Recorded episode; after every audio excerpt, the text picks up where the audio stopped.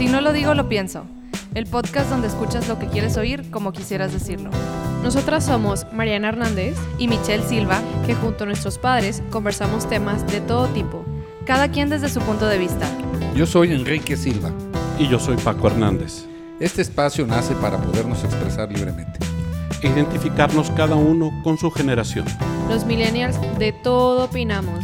Y los baby boomers nos actualizamos. Comencemos.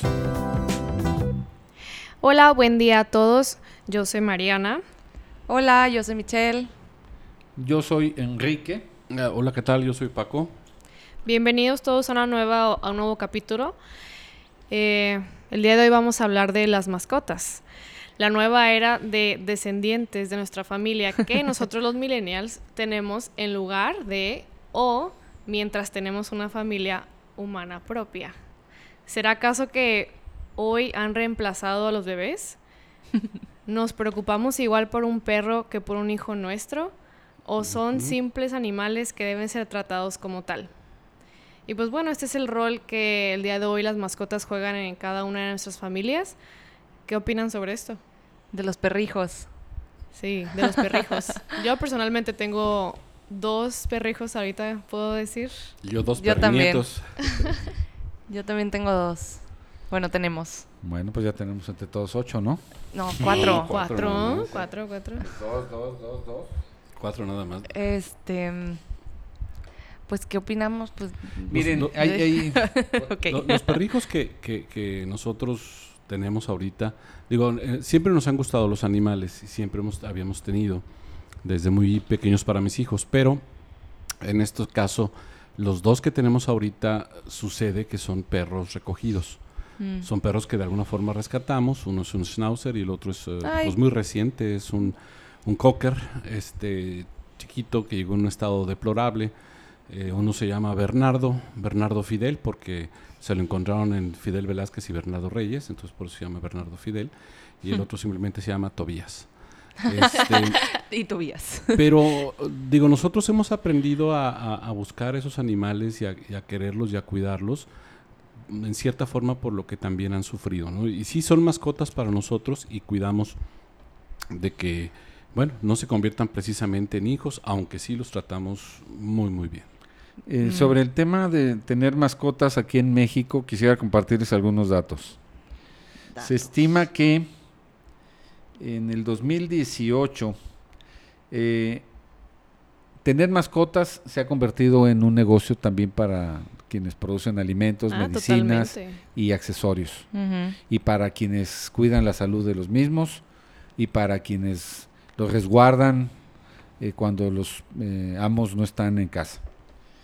Se estima que en México hay un consumo de 950 toneladas anuales, perdónenme, 950 mil toneladas de alimentos.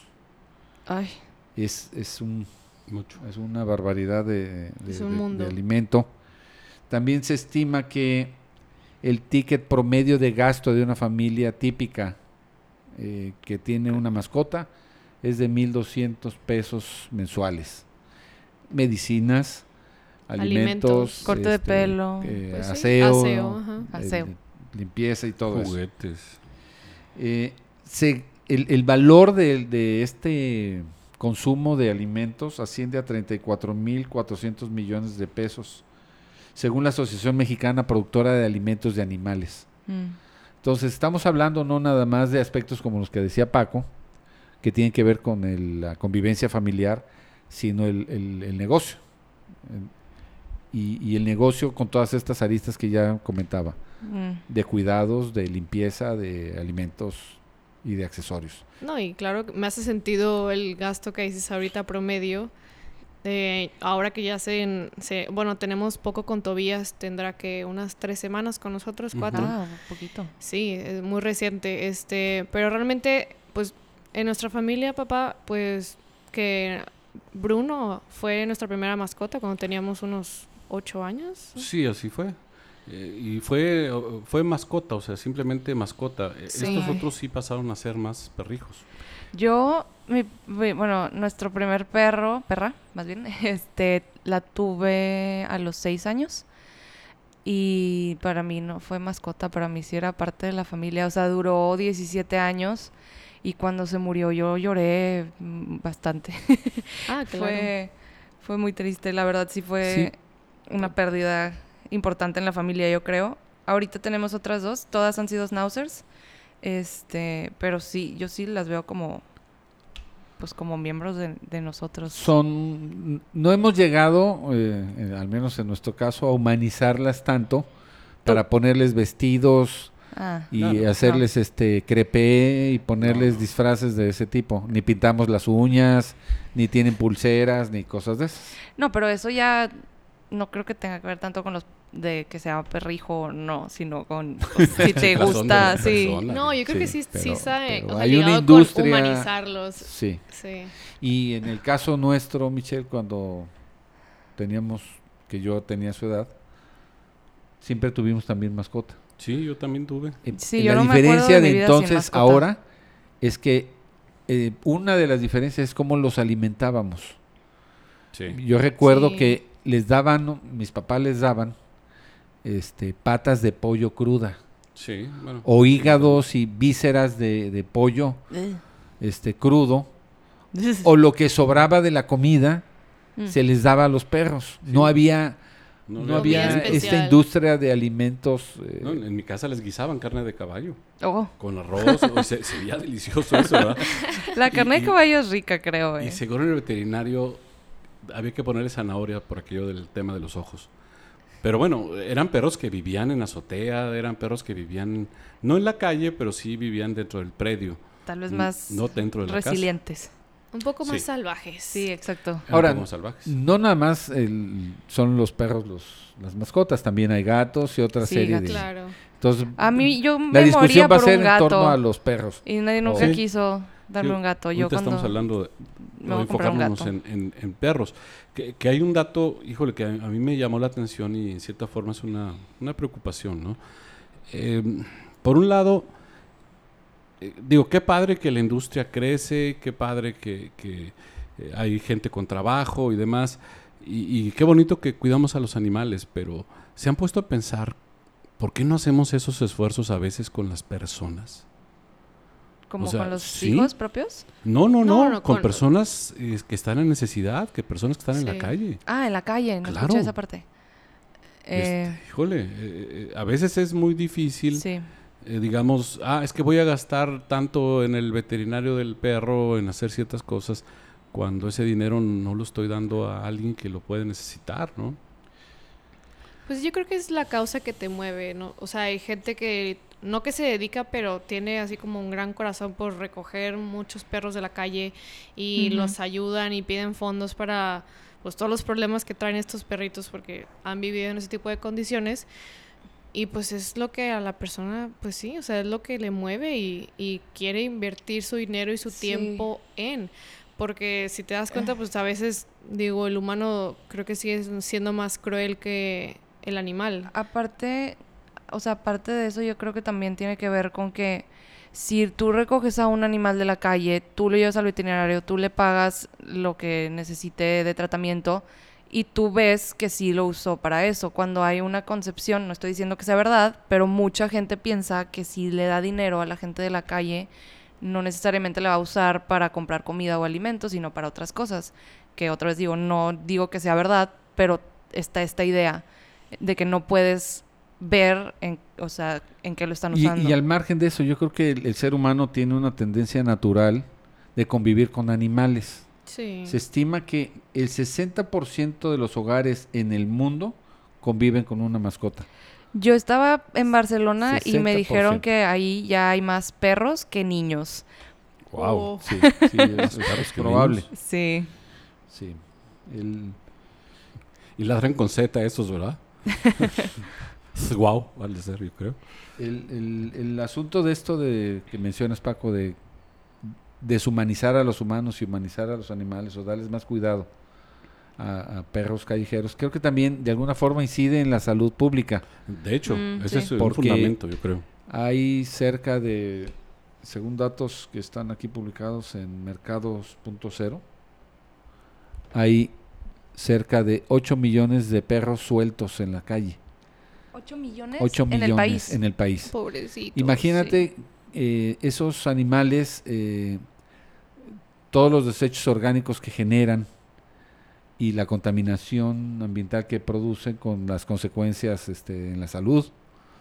Entonces, este, ese tema este, está descontrolado. Este, las perreras no son suficientes para, para hacer acopio de los animales y en México creo que hay una tradición de que si nadie viene por ellos los matan. Sí. Ah, sí. Lamentablemente parece que sí. Sí, no, no se dan abasto y tampoco tienen el dinero para, pues, Mantenerlos. mantenerlos. Esterilizarlos o, o- bueno, Sí. soy muy cruel eso, pero. De repente se controlarlos, hacen ¿no? campañas de esterilización. Ahora, no vas a adoptar a una persona, un homeless en tu casa. Es, es las- eso es la dinámica en la También. familia. Oye, ven. Es- sí, este, Sí, pues sí. el, el- el ser humano no se, no es adoptable, pues. Sí, no, no, definitivo, no, Mm, no es Tampoco- adoptable. no es domable como el animal. El Sí. animal Sí, depende de lo que tú le des, ¿no? Claro. Claro, o a través de, de organizaciones que, que puedas apoyar, que, que apoyen a Sí. la gente que necesite, ¿no? Pero también, bueno, aquí el, el- el caso de las, de las mascotas, por un lado es, es el tema del, del, vamos a llamarle, de ese apoyo al, a- al animal que en un momento dado podría eh, convertirse en, no solo para él, sino, en más problema para la comunidad.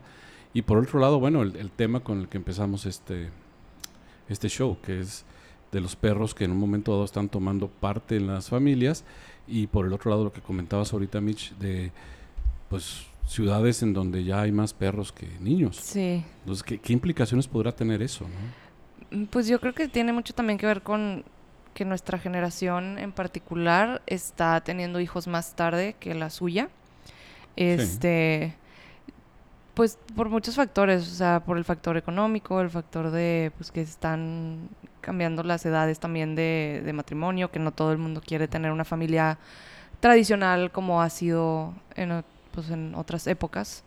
Ya hay como muchos modelos diferentes de pues de tipos de vida, de estilos de vida, este y pues uno es tener mascotas en vez de niños. Y, y que es como que también sacarle al compromiso, ¿no? O sea, no, yo no creo. No, bueno, no- no, ustedes no, no creo porque las conozco, pero sí he escuchado que, que, o leído por ahí que se habla de que estas generaciones le sacan a ese tipo de compromisos, o sea, no, no quieren compromisos, no, no solo con la familia, sino compromisos con muchas cosas, ¿no? O al menos así se interpreta. Y a lo mejor un can, pues es menos problemático el dejarlo sin comer un rato, una tarde, un día, una noche, que pues dejar a un bebé, ¿no? O sea, No, no, no lo No creo. creo que lo No. racionalicen así, Paco. No, porque Sería el- demasiado los, cruel, ¿no? Los perros, o sea, los animales en general sí son una, un Compromiso. compromiso. No, inconscientemente. No, claro que son un compromiso, pero pues mm, a veces cuando sales a cenar y dejas al perro sin comer, dices, bueno, pues al rato cenará con más hambre, ¿no? Confesiones de Paco. Sí, Ah, eh, sí pasa en la casa, no Eso, eso lo- eso lo hemos hecho. o Ya sea, lo descubrimos. Sí, no, que, que yo creo que sí. ¿Le sí diste ha- tú? No, pues no le ibas a dar tú y se quedó el pobre animal sin comer tres días. Ay, No, no tanto, pero, pero sí como que te la llevas tranquilo. Bueno, que pues al rato que regresemos cena, ¿no? Bueno, pero tal vez es porque no está tan urgente como, pues, si no le das de comer, no se muere. Pero pues a un bebé si no le das de comer, No, sí. por eso, por eso. eh, eh, ese es el tema del compromiso. No, yo creo que la gente es- o sea, realmente elige no tener hijos. A lo mejor en esa edad o no e- elige tener hijos porque simplemente disfruta, pues, Los No. modelos de familia porque creo no que están cambiando. Ajá. El estilo de vida del día de hoy es diferente totalmente. Sí. O sea, Antes la mujer no salía a trabajar, ahora sí sale a trabajar. El, el, el cuidado de, de una mascota, pues es, como tú dices, Paco, es menos detallado, digamos, o menos exigente que el de un bebé. Pero una mujer que también trabaja, este, seguramente, y que quiere ganar dinero y quiere desarrollo profesional, que era algo que no pasaba hace 20, 20 30 años, este, pues están ejerciendo esa, ese derecho y por ende tienen menos hijos. Pero el deseo de afecto lo sustituyen, creo, o lo, o lo compensan en el subconsciente con tener mascota. con un animal o peludo. con un animal no- Adorable. No, no sé si sea eso, no, no sé. Pero No, hay, pues hay yo- una cuestión que a, a ver si, si te hace clic. En nuestra época, el perro, los perros, perro, perra, lo que sea, pertenecían más al varón de la casa, o sea, al papá.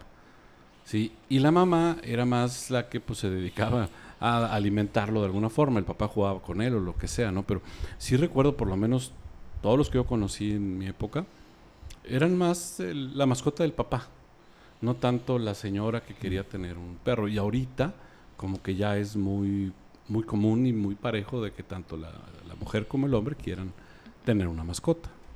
Mm. Sea lo que sea, creo que las mascotas aportan Ay, sí. Sí. muchos beneficios en el desarrollo del ser humano desde el crecimiento de bebé, que estén en el seno familiar las mascotas, al menos en la experiencia de los que estamos en esta mesa, Mm. creo que es muy significativo porque Sí. aprendes a abrazar, aprendes a chiquear, aprendes a consentir, aprendes a regañar, a callar Ay, cómo ladran. cuando ladran. O sea, es, es, es prácticamente también una escuela práctica tener mascotas en, en, el, en la formación emocional. Yo veo a mis hijas, a Michelle y a Fer, cómo cargaban a las mascotas cuando eran, bueno, a, a Natacha cuando eran ustedes bebé- chiquitas. Sí, pues chiquititas. Y, y es, era como muñequitas, este... El juguete, la ternura. Sí, Sí. eh, y, y se despertaban justamente esas emociones que a mí nunca me abrazaron con esa ternura, ¿verdad? No, no, no, y, seguro, digo, hay hay otra que es, es fabulosa, pero, o sea, dicen por ahí aquel chiste, ¿no? De que mete en la cajuela de tu coche a tu perro y a tu esposa y déjalos ahí un tres horas y cuando abras a ver quién es el que te va a estar moviendo la cola, ¿verdad? la colita.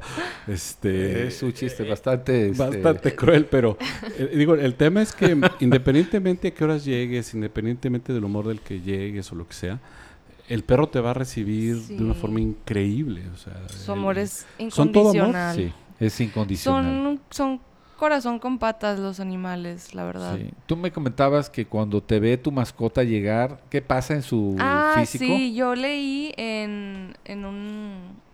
eh, lo puso Pictoline en Instagram.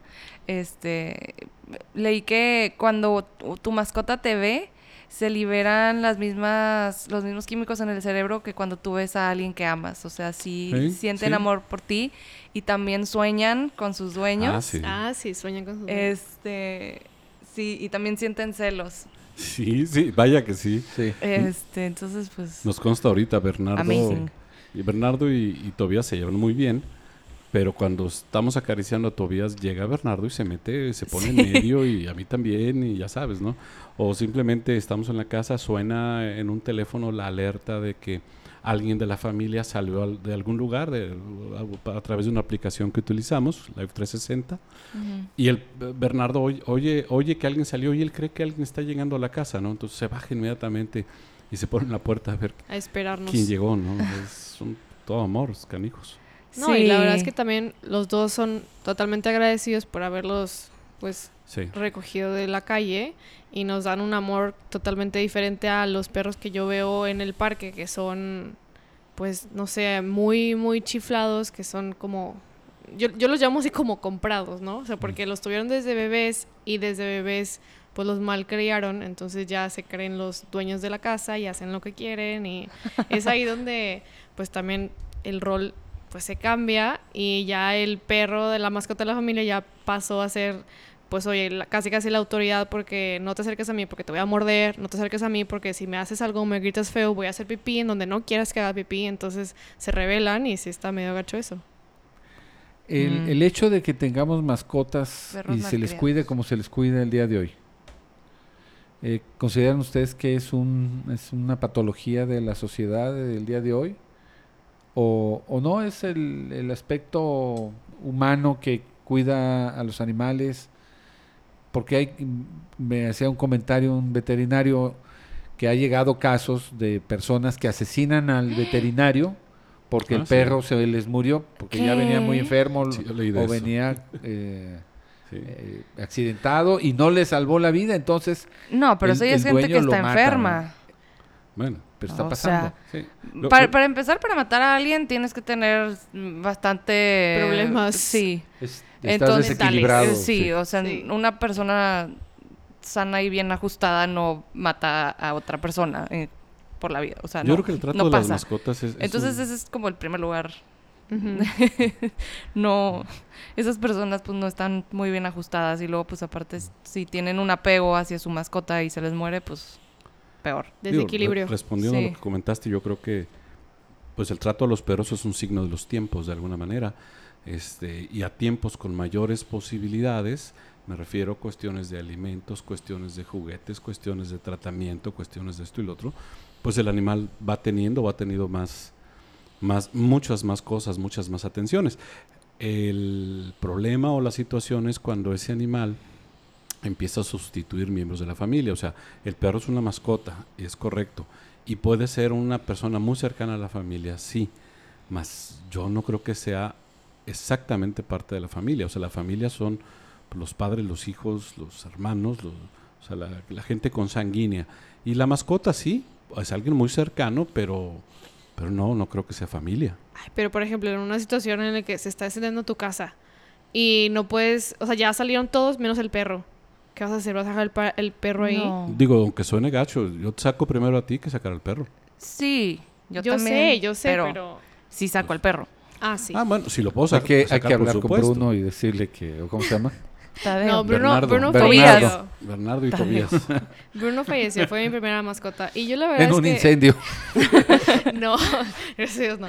Este, pero yo ahí sí le vi mucha diferencia porque, pues Bruno fue nuestra primera mascota.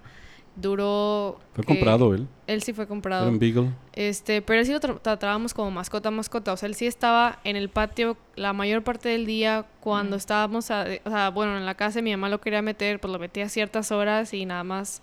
Y luego ya, bueno, regresate al patio. O sea, sí era como más, era muy marcada la diferencia a como ahora tenemos a Bernardo y a Tobías, porque los dos, perros están todo el tiempo dentro de la casa Mm. son muy chiflados. Les compro, bueno, al menos a Bernardo porque tiene problemas dentales. No. Le tengo que comprar, porque aparte ya, ya es este adulto mayor. Entonces, adulto mayor y problemas dentales y raza pequeña, y aparte, pues chiqueado, pues obviamente sus croquetas son especiales porque tienen que ser muy pequeñas y fáciles de digerir y fáciles de romper. Entonces, no, no, o sea, me cuestan carísimas y solo para consentir al perro. O sea, Bueno, Pero lo haces porque lo quieres. sí. Y te da amor. Claro. Sí. Es que, o sea, tú puedes estar teniendo un mal día y llegas y ves la carita de tu mascota y nada más te está viendo con ojos de amor y pues es imposible no sentir amor por... Y te reciben como si te lo merecieras, ¿no? No, aparte ellos pues también de alguna manera detectan cuando tienes alguna depresión. Ah, Te sí. sientes triste y van y te, te- pues sí. La terapia con animales es un tema muy interesante. Sí, muy impresionante. Les voy a revelar un dato familiar que me va a matar mi esposa cuando escuche este podcast, pero ni modo. Curiosamente, mis hijos, desde que nacieron, realmente fueron muy pocas las noches que durmieron en mi recámara. Eh, al principio sí, pues, el típico, el Moisés, pero llegó el momento donde vámonos, cada quien en su recámara. Este, y los perros han dormido más que ellos Ah, que sí. en mi, en mi recámara, o sea, Y ni siquiera de que en el piso, en la cama. bueno, uno de ellos sobre todo sí. O sea, yo ni siquiera tenía el privilegio de tres días de nacida estar ahí y el perro sí. Así es. Mm, Acá nunca han dormido en las camas. Yo sí quería, pero mi mamá jamás me dejó. Bueno, aquí hubo resistencia. Pero tienen pero acceso a- vencida. Sí, ellas también, las nuestras siempre están adentro. Libre acceso. Y tienen Siempre. la, su puertita de, para salir y salen cuando quieren, están adentro cuando quieren. No son muy chifladas. Una está No. loquita, pero es una bebé. Tiene nueve meses, entonces todavía está aprendiendo. Pero, pues ahí va. Entonces no hay diferencia en cómo era el tema de las mascotas en los ochentas y el, No, en claro que sí, años. o sea, era más, más rupestre, más silvestre, no había tantas cosas y, y no había tanto papacho como hay ahorita. Ok. Mm. Entonces, ¿con qué nos quedamos? Wow. Yo Además de estas anécdotas. Las mascotas son maravillosas y creo que todas, todos los hogares se podrían beneficiar de tener una si es que pueden, pues mantenerlos, porque pues también son un gasto, pero, pero sí. Y yo creo, que, Recomendado. sí. yo creo que también son parte de nuestra familia. Y pues, ni modo, o sea, así como quisiste tener un hijo, también ahora Quisiste tener te- un perro. quisiste tener un, perro y ahora, a- a- o sea, pues, a- hazte que- cargo de él. Que son un bien necesario Sí. y definitivamente ojalá la gente se orientara más hacia rescatar perritos Sí. que comprar perritos. Pues sí. Pues yo también me quedo con estas ideas de de que son un bien necesario. A nosotros en lo particular nos han hecho mucho bien, creo. Sí. Nos siguen haciendo mucho bien. Nos hacen felices, nos aportan amor y felicidad. Y ojalá esta experiencia eh, la pudieran vivir todas las personas este, como creo que la estamos viviendo nosotros con... Es una responsabilidad Sí, claro. yo lo veo, no lo, no lo digo así como eh, absolutamente, pero le hemos puesto tanto, tanta atención a las mascotas en su cuidado como lo hemos puesto con nuestras hijas. Nada más no las mandamos a la universidad ni se van de viaje ni nada. Pero si lo pudieran hacer lo hubiéramos hecho. O sea, es, es, es muy gratificante poder cuidar a tus animales Sí. por todo lo que te dan. Y realmente cuidarlos, porque a la hora de tomar una decisión de tener un perro, pues ya es tu perro para siempre. Entonces, o sea, sí es muy feo ver que la gente lo hace por moda y luego cuando ya llega ahora sí el hijo real, pues dejan al perro en la calle y ya se les pasó la moda y el amor. Entonces, ¿dónde quedó todo eso? Es, o sea, yo también con eso quisiera cerrar esto para que pues No lo hagan. Hay no esa conciencia. Sí, hagan conciencia de...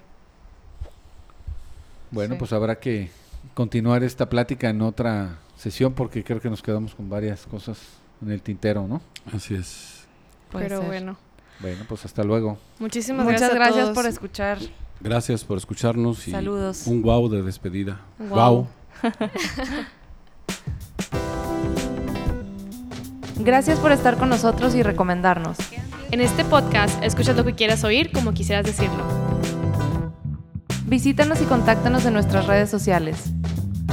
www.sinolodigo.lopienso.com En nuestro Facebook, Si No Lo Digo, Lo Pienso y en Instagram, Digo Pienso Podcast.